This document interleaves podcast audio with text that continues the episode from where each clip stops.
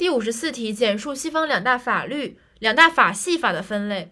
呃，这个就简单记的话，西方西方两大法系，一是大陆法系，二是英美法系。大陆法系的话就是公法和私法，英美法系的话就是普通法、普通法与衡平法概念，还需要额外的理解性记忆。